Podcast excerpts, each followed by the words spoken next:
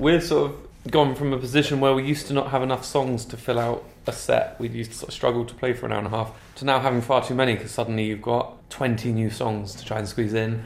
Um, so we're trying to really keep in mind that perhaps not every fan who comes to a gig wants to hear just new album B sides.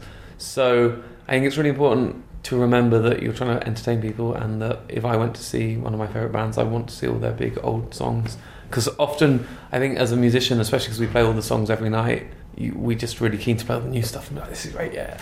So yeah, I think it's pretty important for the people who are coming to see us to not just indulge ourselves. I mean, if I went to the Red Hot Chili Peppers and they didn't play Under the Bridge, I'd be like, do you want to do the song that everyone knows?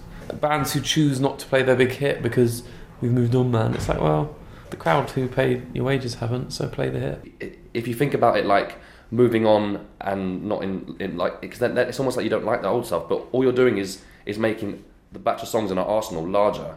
It doesn't mean that you should ignore certain songs. I think you know it just you know your li- the list is bigger, and it, I'd be silly to play the song that everyone has heard the most. It's like when you meet a new person, you don't ditch your old friends.